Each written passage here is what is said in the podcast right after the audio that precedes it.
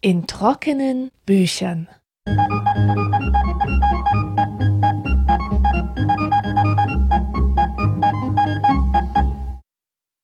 Herzlich willkommen zu einer neuen Folge in trockenen Büchern. Nach einer kleinen Verschnaufpause von drei Jahren geht es hier endlich wieder weiter mit dem Besten aus Philosophie, Soziologie und Kulturwissenschaft. Allerdings gibt es eine wichtige Änderung, auf die ich hiermit hinweisen möchte. Viele von euch unterstützen meinen Podcast ja mit regelmäßigen Spenden und das hält das Projekt am Leben und sorgt dafür, dass es unabhängig bleibt und dafür vielen, vielen Dank. Leider musste ich die Bank wechseln und habe jetzt eine neue Kontonummer. Und diese findet ihr auf introckenenbüchern.de. Und nun ohne große Umschweife zum Sachbuch des Sommers. An seinem Platz sein. Ein wunderbares Buch der französischen Philosophin Claire Marin, vollgepackt mit poetischen Bildern und wunderschönen Formulierungen, wirklich eine wahre Pralinenschachtel an feinen Beobachtungen darüber, was es bedeutet, sich durch Räume zu bewegen, Orte zu verlassen, Plätze einzunehmen, und zwar sowohl in einem konkreten als auch in einem abstrakten Sinn. Denn Orte, Räume und Plätze sind in diesem Buch vor allem Metaphern für Lebensentwürfe und äußere Umstände, die uns sowohl behindern als auch befähigen können. Und das weist schon darauf hin, dass wir es hier mit einem höchst ambivalenten Thema zu tun haben. Was ist eigentlich der perfekte Ort? Ich kann mich daran erinnern, dass ich als Kind in einer Tulpe oder in einer Seifenblase wohnen wollte. In meiner Fantasie war die Seifenblase ein wirklich guter Ort, denn sie hat mich umschlossen, aber nicht eingeschlossen. Ich konnte alles sehen, was um mich herum geschah. Und in der Tulpe war ich auch geschützt, aber nicht eingesperrt. Die Tulpe schließt sich und öffnet sich wieder, und irgendwann vergeht sie sogar und gibt mich ganz frei. Nun sind das natürlich utopische Orte, aber sie drücken eine Sehnsucht aus, die viele von uns haben. Die Sehnsucht danach, zwei Aspekte zu vereinen, die im echten Leben in einem Spannungsverhältnis zueinander stehen nämlich das Bedürfnis nach Sicherheit und Geborgenheit einerseits und das Bedürfnis nach Freiheit und Entfaltung andererseits. Wenn ich mir das Wort Raum ganz abstrakt vorstelle, denke ich an eine Art leeren Karton. Denn was sind Räume anderes als Behälter? Es lässt sich eigentlich nichts Interessantes über sie aussagen, sie sind ja leer.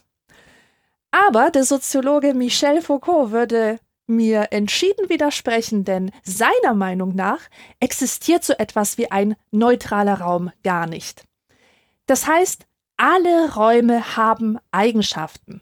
Selbst ein frisch gestrichenes Zimmer, das wir im Rahmen einer Wohnungsbesichtigung betreten, wird gleich zur Projektionsfläche.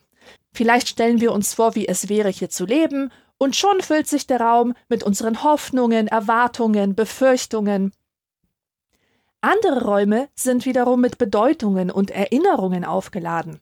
Das Haus meiner Großmutter zum Beispiel, in dem ich aufgewachsen bin, mit dem Hirschschädel an der Wand und dem duftenden Fliederbaum vor dem Küchenfenster. Dieses Haus hat mich nicht nur geprägt, es hat mich regelrecht hervorgebracht, so dass ich nie in der Lage sein werde, es als Immobilie zu betrachten. Und umso erschütternder ist es, wenn solche Orte plötzlich verschwinden, wenn sie ihre Form ändern oder ihre Funktion. Das Haus meiner Großmutter wurde vor ein paar Jahren tatsächlich verkauft. Und aus diesem Grund bin ich nochmal in meine polnische Heimat gefahren, um mich von ihm zu verabschieden. Und bei dieser Gelegenheit habe ich auch einen sentimentalen Spaziergang durchs Dorf gemacht. Und mein Ziel war die Plattenbausiedlung und dort vor allem die sozialistische Ladenzeile, die für mich eine beinahe mythische Bedeutung hatte. Eigentlich waren es nur ein paar einfache Läden, also ein Laden für Wurstwaren, einer für Milchprodukte, dann natürlich Brot und Gebäck, Obst und Gemüse mit den entsprechenden Symbolen auf der Fassade, wie man es auch aus der ehemaligen DDR kennt. Und hier habe ich mich damals mit meinen Freundinnen getroffen. Hier wurde ich von einem Betrunkenen verfolgt. Hier habe ich mir von meinem ersten Taschengeld äh, Donald Duck Kaugummis gekauft. Und ich habe mich schon wirklich darauf gefreut, all diese Erinnerungen äh, wieder wach werden zu lassen. Aber als ich dort endlich ankam, fand ich mich zu meinem großen Entsetzen einfach nur auf einer großen staubigen Baustelle wieder. Und ein Bauarbeiter schleppte gerade ein verblichenes Ladenschild ab. Und in diesem Moment wurde mir klar, dass dieser Ort, an dem sich die großen Dramen meiner Kindheit abgespielt hatten, tatsächlich nicht mehr als eine Kulisse war. Und jetzt konnte ich einfach nur fassungslos zusehen, wie sie an mir vorbeigetragen wurde, um durch andere Kulissenteile ersetzt zu werden, die eine neue Wirklichkeit schaffen würden für eine andere Generation. Und mir ist in diesem Moment wirklich klar geworden, dass es sich bei allen Orten um Konstruktionen handelt. Sie vermitteln uns ein Gefühl von Stabilität, aber sie sind gar nicht so stabil, wie sie uns scheinen. Und Claire Marin lädt uns in ihrem Buch ein, genau das zu erkennen. Aber wozu brauchen wir diese Erkenntnis überhaupt? Wäre es nicht schöner, sich der Illusion hinzugeben, dass die Wirklichkeit genauso wirklich ist, wie sie uns vorkommt? Nein, denn das Denken in Gegensätzen führt häufig in die Irre und kann unnötiges Leiden erzeugen. Und besonders was Orte und unsere Beziehung zu Orten angeht, neigen wir zum Polarisieren. Zum Beispiel, wenn wir Menschen in Vagabunden und Alteingesessene unterteilen. Die einen ziehen von Ort zu Ort und lassen sich von der Leidenschaft treiben und erleben Freiheit und Abenteuer, zahlen dafür aber auch einen hohen Preis, indem sie auf Geborgenheit verzichten müssen. Und die anderen geben sich zufrieden, sie lassen sich nieder, sie verwurzeln sich, sie werden zu Alteingesessenen, mit anderen Worten zu Spießern. Und Marin weist darauf hin, dass das Wort residieren bedeutet, eine Bewegung zu beenden. Und im Lateinischen wird es auch gebraucht, um eine zur Ruhe kommende See, eine schwächer werdende Flamme und Wind, der sich legt, zu beschreiben. Die Sprache scheint uns also im Vorurteil zu bestätigen, dass die, die ihren Platz im Leben gefunden haben, sich nicht mehr weiterentwickeln. Die Frage, die Marin uns stellt, ist aber, existiert dieser Gegensatz wirklich? Kann man einfach so sagen, man wäre das eine oder das andere? Und sie selbst beantwortet diese Frage mit einem klaren Nein und sagt, dass solche Vorstellungen der Nostalgie und der Sentimentalität entspringen. In Wirklichkeit driften wir nämlich alle ständig von Ort zu Ort, selbst wenn wir uns als Verwurzelte betrachten. Wir verändern uns immer und die Orte verändern sich auch. Wir kriegen es bloß nicht immer mit.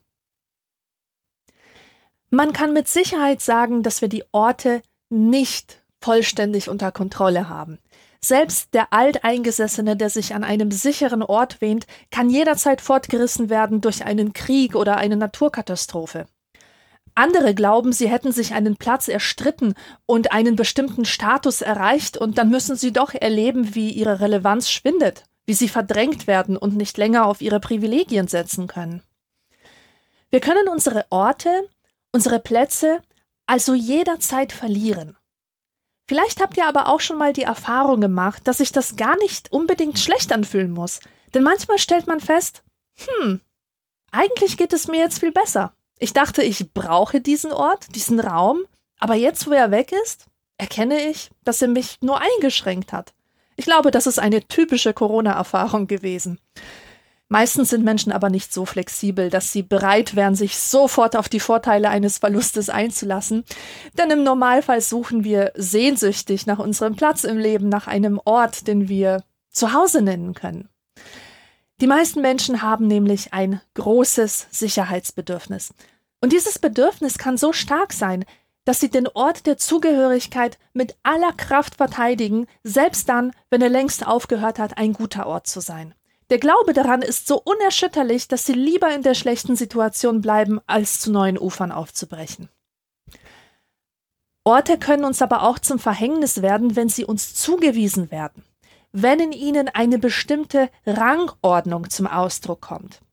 Harmloses Beispiel, aber durchaus mit Kränkungen verbunden, vielleicht erinnert ihr euch noch, man ist zu Besuch bei der Tante und wird an den Kindertisch gesetzt, obwohl man doch schon zwölf ist und längst ein Poster von Two Unlimited an der Wand hat. Und ich wurde in diesem Alter auch immer in die Küche geschickt, um meiner Mutter zu helfen, wenn ich mich zu sehr für das Computergelaber der Männer interessiert habe, was im Kleinen natürlich eine Spiegelung der gesellschaftlichen Verhältnisse war, denn einer Frau stand es einfach nicht zu, aus ihrer Rolle auszubrechen und sich an Orte zu begeben, an denen sie nichts verloren hatte. Durch solche Zuweisungen werden uns also bestimmte Identitäten regelrecht aufgedrückt. Und das ist heute sicher nicht mehr so schlimm wie früher. Also wenn beispielsweise ein Schuster beschließt, Stand-up-Comedian zu werden, wird ihm wohl kaum jemand raten, bei seinen Leisten zu bleiben. In dieser Hinsicht sind wir also schon flexibler geworden, aber trotzdem ist die Frage berechtigt. Können wir denn die Räume einfach so wechseln, wenn wir merken, dass wir da, wo wir gerade sind, fehl am Platz sind? Vor allem, wenn man sich persönlich weiterentwickelt hat oder den Wunsch hat, es zu tun, kann es passieren, dass man sich von Menschen entfremdet, mit denen man früher viel Zeit verbracht hat. Die Freunde aus der Kindheit, also die Freunde aus der Kleinstadt. Irgendwann stellt man fest, die sind engstirnig und dröge, sie verstehen meinen Humor nicht, meine Themen sagen ihnen nichts. Oder auch im Job. Man ist mit viel Elan eingestiegen, stellt aber bald fest, dass die Anerkennung ausbleibt, dass man sich da überhaupt nicht entfalten kann, gar nicht verwirklichen kann. Was also tun? Die bucklige Verwandtschaft hinter sich lassen und in besseren Zirkeln verkehren? Sich einen anderen Job suchen? Am besten in einer anderen Stadt? In Wirklichkeit ist es gar nicht so einfach, einen Ort zu wechseln. Uns stehen keineswegs alle Türen offen, und wir können froh sein, wenn wir uns durch den Hintereingang Zutritt verschaffen können. Das Problem ist nämlich, dass wir überall auf sogenannte unsichtbare Strukturen stoßen, sei es das Geschlecht, die Hautfarbe, das Milieu. Diese Faktoren sind ja hinlänglich bekannt. Was allerdings noch spannender ist, sind die Grenzen in unserer eigenen Psyche, die uns zurückhalten. Und Marin vergleicht diese Grenzen in ihrer Wirkung mit einem elektrischen Zaun wie ich finde, sehr treffend, weil es sich tatsächlich wie eine Strafe anfühlen kann, einen Ort oder einen Zustand zu verlassen. Es ist zwar eine Befreiung, aber gleichzeitig fühlt es sich wie Verrat an, denn im Endeffekt reißt man sich ja gewaltsam von seinem alten Selbst los, und das kann durchaus wehtun, trotz all der positiven Energie, die dabei frei wird. Und bei Sachen, die wehtun, kann man sich fragen, warum wir uns das überhaupt immer wieder antun. Es gibt ja diesen berühmten Ausspruch von Blaise Pascal, ich zitiere, das ganze Unglück der Menschen rührt aus einem einzigen Umstand, nämlich, dass sie nicht ruhig in einem Zimmer bleiben können. Nun ist diese Unruhe aber auch typisch menschlich und genau das, was uns von so manchem Tier unterscheidet. Claire Marin nimmt die Eidechse als Beispiel. Die Eidechse, die ganz gechillt, fast bewegungslos auf einem Stein flätzt und sich von der Sonne wärmen lässt. Würdet ihr mit ihr tauschen wollen? Es gibt ja durchaus diese Leute, die am Strand liegen wie rote Krebse und für die es nichts Seligeres gibt, als in der Sonne zu brutzeln und nichts zu tun. Aber ich sage euch, das sind Echsenmenschen. Mag sein, dass sie subjektiv ähnlich zufrieden sind wie die Echse auf dem Stein. Das Problem ist, dass die Echse nicht wirklich frei ist. Ihre Erfahrung ist weltarm, wie Heidegger sagen würde. Die Echse ist nicht in der Lage, über das Universum nachzudenken, und es gibt für sie keine andere Sonne als die, von der sie sich gerade wärmen lässt. Wenn wir uns der Sonne hingeben, dann ist das ein vorübergehender Zustand. Außerdem können wir uns auch von anderen Sonnen anlocken lassen, im übertragenen Sinne. Mit anderen Worten, wir haben die Wahl, den Ort zu wechseln und etwas anderes zu tun. Diese Wahl hat die Eidechse nicht. Das Unbehagen, das uns Ortswechsel bescheren, ist eben auch der Preis, den wir für unsere Freiheit zahlen müssen. Kommen wir nun zu der Frage, warum wir alles einordnen müssen, warum wir es gutheißen, wenn jedes Ding seinen Platz hat. Falls wir es denn gutheißen. Es gibt ja zwei Schreibtischtypen, um mal wieder unzulässig zu polarisieren. Ich habe eine Freundin, die gar nicht anders kann, als alles auf ihrem Schreibtisch sauber zu ordnen und zu sortieren.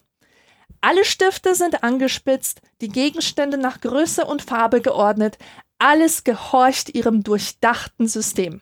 Bei mir persönlich ist genau umgekehrt. Nichts hat einen festen Platz, alles gehorcht dem Zufall oder besser gesagt, es gibt sich dem Zufall hin. Und äh, meine Mutter hat immer gesagt, so wie es auf deinem Schreibtisch aussieht, sieht's auch in deinem Kopf aus. Und es stimmt, sie hatte recht.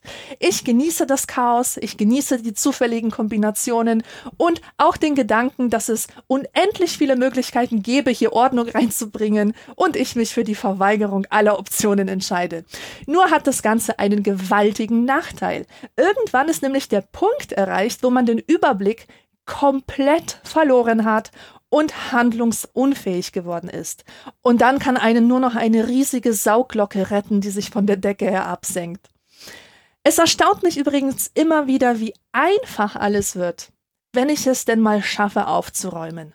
Plötzlich ist alles wieder da. Ein klarer Kopf, Orientierung, Konzentration, Planungsfähigkeit. Wir brauchen also irgendeine Ordnung, um unser Leben überhaupt aktiv gestalten zu können. Auf der anderen Seite ist aber eine Person, die immer nur nach Ordnung strebt, in ihrer Dynamik etwas eingeschränkt. Denn wo alles von einer Ordnung bestimmt wird, da ist kein Raum mehr für Zufälle, für Spontanität. Und wo alles seinen Platz hat, kann auch nichts mehr umverteilt werden. Der Mensch ordnet, weil er einen Wunsch nach Sicherheit und nach Kontrolle hat.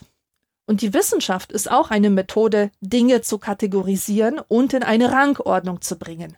Das alles stärkt die Illusion, dass die Welt eine feste Struktur hat. Durch Ordnungssysteme und Klassifizierungen stellen wir sicher, dass nichts aus dem Rahmen fällt. Denn alles, was aus dem Rahmen fällt, hat das Potenzial, uns zu verunsichern. Es bedroht die Stabilität, die wir brauchen, um funktionieren zu können. Und manchmal sind auch wir diejenigen, die aus dem Rahmen fallen. Es gibt Menschen, die sehnsüchtig nach ihrem Platz im Leben suchen, aber auch solche, die daran leiden, dass sie einen Platz haben. Marin gibt das Beispiel eines erfolgreichen Anwalts, dessen Leben von Anfang an vorgezeichnet war. Alle haben immer gewusst, wo er hingehört. Seine Eltern haben ihm das perfekte Nest bereitet und sichergestellt, dass er bestimmte Schulen und Universitäten besuchen, bestimmte Abschlüsse machen würde. Und wenn so ein Mensch nun beschließt, entgegen aller Erwartungen auszusteigen, dann ist das oft seine einzige Chance, seine Individualität zu behaupten. Er kann nur dadurch sichtbar werden, dass er unsichtbar wird, wie ein fehlendes Teil im Puzzle. Dieses Beispiel zeigt nicht nur, dass man daran leiden kann, einen Platz zu haben, sondern sagt auch etwas darüber aus, nach welcher Art von Ort wir uns sehnen. Wir wollen keinen Ort, der uns vollständig determiniert, sondern einen, an dem es möglich ist, mehr über uns selbst zu erfahren als das, was ohnehin schon alle wissen. Wir wollen also kein Leben führen, das frei von Überraschungen ist. Wir wollen die Möglichkeit haben, uns in Interaktion mit dem Unvorhergesehenen kreativ zu entwickeln. Ein wichtiger Aspekt, auf den Marin in diesem Zusammenhang aufmerksam macht, sind die anderen. Denn wann immer wir beschließen, uns aus Bindungen herauszulösen, Orte zu verlassen, sorgt das für starke Reaktionen auf Seiten der Zurückgelassenen. In vielen Situationen ist das kein großes Drama, etwa wenn die Kinder zum Studieren in eine andere Stadt gehen, denn damit hat man ja immer schon gerechnet. Aber daneben gibt es auch Fälle, wo jemand wirklich alle Brücken hinter sich abbrechen muss, weil das die einzige Chance auf Rettung ist. Zum Beispiel ein Alkoholiker, der beschließt, seiner Sucht ein Ende zu setzen. Er wird sich von den Freunden, mit denen er Tag ein, Tag aus gesoffen hat, radikal trennen müssen. Anders geht's ja nicht. Manchmal hat man auch aufgehört, in eine Gemeinschaft, in eine Gesellschaft zu passen und dann geht man fort, setzt sich vielleicht ins Ausland ab, jetzt nicht primär aus finanziellen oder politischen Gründen, sondern weil man es an seinem Ort als der Mensch, der man ist oder der man werden möchte, nicht mehr aushält. In solchen Fällen wird das Geschrei sicher groß sein, denn Menschen, die so etwas tun, gelten als verrückt, als egozentrisch, als anmaßend und arrogant. Und hierzu ein Zitat von Michael Ferrier. Ein Mensch, der fortgeht, löst stets eine Art ängstlichen Schauders aus, der sich zwischen Sehnsucht und Furcht bewegt und ruft allgemein die einhelligste aller Missbilligungen hervor denn er durchbricht ganz allein den Lauf der Zeit, die Ordnung der Jahre und Welten, er zeigt, dass Schichten sich mischen oder aufbrechen können, dass die Musik der Zeit vielfältig ist und dass er frei ist, so zu leben, wie er möchte. Und ja, wer zurückbleibt, fühlt sich in Frage gestellt von dem, der geht. Das hat viele Auswanderer damals irritiert, diese Entfremdung und Distanz, wenn sie auf Heimatbesuch waren. Man hatte naiv angenommen, dass die anderen sich für einen freuen, aber wie sollten sie? Diese Menschen waren ja hier geblieben mit ihrer Unzufriedenheit, mit ihrem fehlenden Mut, auch mit der Angst vor den eigenen Möglichkeiten. Und vielleicht haben sie sich sogar heimlich gewünscht, dass die Wagemutigen grandios scheitern, nur um sagen zu können, ich hab's euch ja gleich gesagt. Die eigene Verunsicherung ist damit wieder unter Kontrolle gebracht. Marin beschreibt auch die Scham, die von uns Besitz ergreift, wenn wir einen Ortswechsel, eine Veränderung, eine Entwicklung wagen und es dann aber nicht so läuft, wie wir uns das vorgestellt hatten. Dann fragen wir uns, ob es nicht doch besser gewesen wäre, die eigene Mittelmäßigkeit zu akzeptieren und sich einfach zufrieden zu geben mit dem, was das Los einem beschert hat. Man nimmt sich ja etwas heraus, wenn man mit 50 beschließt, nochmal zu studieren oder nach Neuseeland auszuwandern. Und wenn es dann nicht so glatt läuft, schlägt der Übermut in Scham vor sich selbst um, in Verachtung der eigenen Naivität. Hast du wirklich geglaubt, dass es jemandem wie dir zusteht, mehr vom Leben zu wollen? Und damit sind wir schon mittendrin in den Räumen der Psyche, in denen es manchmal enger sein kann als in einer Gefängniszelle. Wenn wir uns klein machen, dann tun wir das, weil wir eine einengende Vorstellung davon haben, was sich für jemanden wie uns gehört und was nicht. Und wie viel Raum wir glauben einnehmen zu können, hängt von vielen Faktoren ab, zum Beispiel von unserem Aussehen, unserem Körper, dem Geschlecht, der sozialen Position und all den verinnerlichten Urteilen der Gesellschaft über diese Dinge. Und diese werden uns nicht unbedingt explizit vermittelt, in Form von klaren Geboten und Verboten. Im Gegenteil, meistens geschieht das sehr unterschwellig und subtil über Blicke, über Gesten, Untertöne, Auslassungen, auch Schweigen. Und alle diese Signale ziehen die Grenzen entlang derer wir uns bewegen. Als große Frau kann ich zum Beispiel nicht mit der gleichen Selbstverständlichkeit tanzen lernen wie andere Frauen. Ich werde womöglich gehemmt sein, weil ich das Unbehagen meiner männlichen Tanzpartner spüre, die einen Kopf kleiner sind als ich. Und als Kind, das in Armut aufgewachsen ist, habe ich auch verinnerlicht, dass bestimmte Orte für Leute wie uns tabu sind. Dazu gehören Modeboutiquen voller Ware, die wir uns nicht leisten konnten. Und der abschätzige Blick der Verkäuferin hat uns das noch deutlicher vermittelt als die Preisschilder.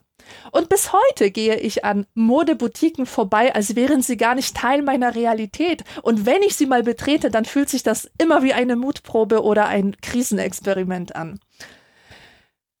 Vor allem als Kinder sind wir gut darin, zwischen den Zeilen zu lesen.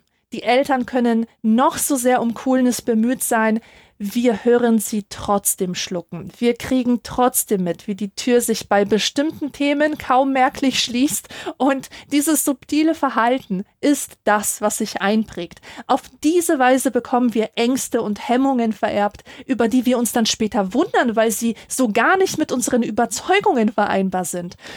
Und der Schriftsteller James Baldwin hat das in einem seiner Bücher wahnsinnig gut beschrieben. Ich zitiere Sie dringen durch den Tonfall in der Stimme seiner Eltern in das Bewusstsein des Kindes ein, in dem plötzlichen und unkontrollierbaren Ton der Angst, die es in der Stimme seines Vaters oder seiner Mutter vernimmt, wenn es sich jenseits irgendeiner Grenze verirrt hat. Es kennt die Grenze nicht und hat keine Erklärung dafür, was bereits erschreckend ist. Doch die Angst, die es in der Stimme seiner Eltern vernimmt, ist noch viel erschreckender. Wir haben aber noch ganz andere Gefängniszellen im Kopf. Marin weist darauf hin, dass Geschichten und Mythen nicht nur unser Denken einengen, sondern auch anderen den Raum wegnehmen, in dem sie existieren könnten. Die Stigmatisierung von Menschen mit Behinderung ist so ein Fall. In manchen Teilen der Gesellschaft galt eine Behinderung noch vor gar nicht so langer Zeit als Strafe Gottes, was eine hirnrissige Vorstellung ist, aber sie hatte dramatische Auswirkungen auf die Realität von Behinderten und ihrer Angehörigen. Sie wurden systematisch ausgegrenzt, in der Gesellschaft gab es schlicht keinen Platz für sie. Die gute Nachricht ist, dass wir jederzeit Platz schaffen können für andere. Und im Fall von Menschen mit Behinderung reicht es schon aus, wenn wir nicht so tun, als würden sie nicht existieren. Und im Alltag können wir uns gegenseitig auch mehr Raum geben, einfach indem wir einander ausreden lassen. Räume können eine ungeheure Macht entfalten. Sie können nicht nur abschrecken und Ehrfurcht erzeugen, wie der barocke Prunk eines feudalen Herrschers, sondern uns auch zeigen, welche Möglichkeiten wir haben, welches Potenzial in uns schlummert. Ein Stadtteil, in dem es ein Kino, eine Bücherei und ein Jugendzentrum gibt, kann für die Persönlichkeitsentwicklung absolut entscheidend sein. Ich kann mir gar nicht vorstellen, wie mein Leben verlaufen wäre, wenn es in meiner Stadt keine Bücherei gegeben hätte. Es war natürlich auch wichtig, dass Menschen mich an die Hand genommen haben und mir diese Orte gezeigt haben. Und die Bücherei ist auch ein gutes Beispiel dafür, dass Ortswechsel nicht immer ein Gewaltakt sein müssen. Stellen wir uns nur einen Jungen vor, der ohne Bücher, ohne Lesen aufwächst. Vielleicht betritt er eines Tages die Bücherei, um sich aufzuwärmen, weil es draußen kalt ist, und beim nächsten Mal schaut er sich aus Langeweile die Auslage an. Vielleicht wagt er eines Tages ein Buch in die Hand zu nehmen. Der Ort wird langsam vertraut. Der Junge nimmt sich ein Buch und setzt sich in den Sessel. Und irgendwann kommt der Moment und er lässt sich seinen eigenen Ausweis machen. Das Wichtigste ist aber, dass er überhaupt eine Chance hat, sich an diesen Ort zu verirren. Und für Marin ist das ein Merkmal einer guten Stadt, dass solche Räume möglichst so liegen, dass alle zumindest die Chance haben, an ihnen vorbeizukommen. Ich zitiere, an solchen Orten, die mir zwar nicht vertraut sind, doch an denen ich lande, weil es draußen kalt ist, weil ich mich langweile oder weil mich Freunde dorthin nehmen, eigne ich mir neue Gewohnheiten an, nehme ich neue Haltungen ein, finde ich Geschmack an einem anderen Auftreten. Die Bücherei ist ein dankbares Beispiel für unser Thema, weil es nicht nur ein konkreter Ort ist, der körperlich betreten werden kann, sondern weil die darin befindlichen Bücher wiederum Zugang zu inneren Räumen bieten. Durch das Schreiben und das Erzählen werden Räume für andere geöffnet und lesend können wir Räume betreten, die uns im echten Leben verschlossen sind. Wir können die Welt mit den Augen eines Menschen sehen, der ganz andere Lebenserfahrungen hat als wir. Wir können aber auch imaginäre Welten erkunden, in die Vergangenheit reisen und in die Zukunft. Bücher können uns außerdem helfen, einen Umgang mit unserem eigenen Leben zu finden und uns darin selbst zu verorten. Wenn wir unsere eigene Lebenssituation beschrieben finden, wenn wir merken, wir sind nicht allein in unserer Gefühls- und Erfahrungswelt, wenn wir feststellen, dass in dem Raum, in dem wir geglaubt haben, allein zu sein, auch noch andere sind, tun sich einfach ganz neue Möglichkeiten auf. Aber auch das Schreiben kann uns Zugang zu inneren Räumen verschaffen, nämlich zu denen unserer Vergangenheit. Pierre Bourdieu hat sich als Soziologe intensiv mit dem bäuerlichen Milieu beschäftigt, aus dem er selbst kam und für das er sich als Akademiker geschämt hat.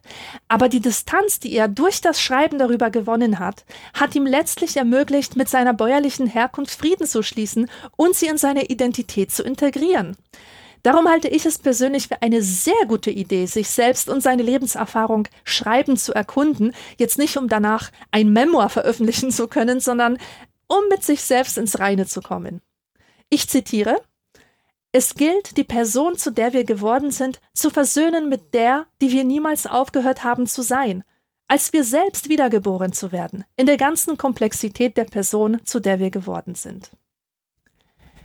Wir können noch so bemüht sein, unsere Herkunft zu verbergen oder zu verleugnen, manchmal bricht sie doch mit voller Wucht durch. Und dieses Phänomen erforscht Claire Marin im Kapitel Die Misstöne des Begehrens.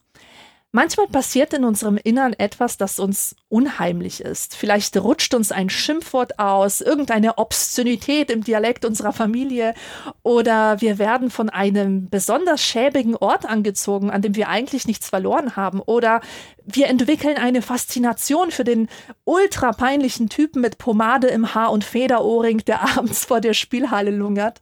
Und für Marin sind das Rückfälle in die Vergangenheit. Echos eines ursprünglichen Begehrens. Die Anziehung, das Begehren, die Leidenschaft, das sind Dinge, die jenseits unserer Vernunft vonstatten gehen. Es sind sehr starke Kräfte, die Risse im Gewebe unseres Selbstbilds erzeugen können.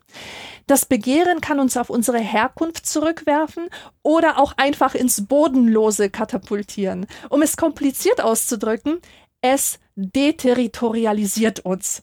Das heißt, es löst uns aus allen Zusammenhängen heraus und schleudert uns in den Raum der Möglichkeiten. Besonders anfällig für Affären sind demzufolge Menschen, die sich nach Erlösung vom Alltag sehnen. Marin vergleicht sie mit gelangweilten Kindern, die dem erstbesten Flötenspieler folgen.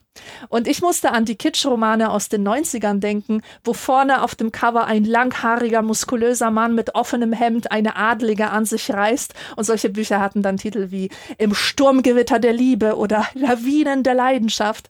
Es gibt also diese Verknüpfung von Begehren mit Naturgewalten, die absolut nicht zu bändigen sind.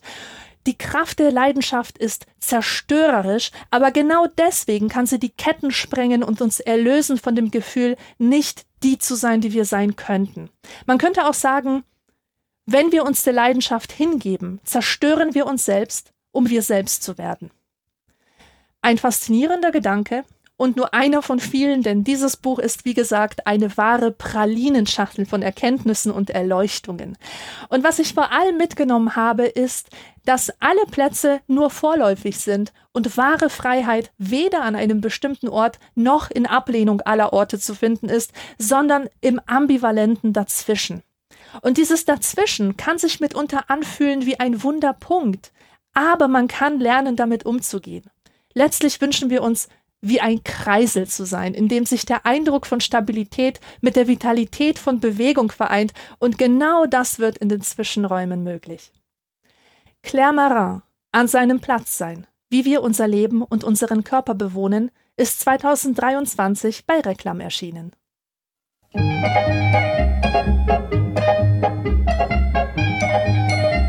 Thank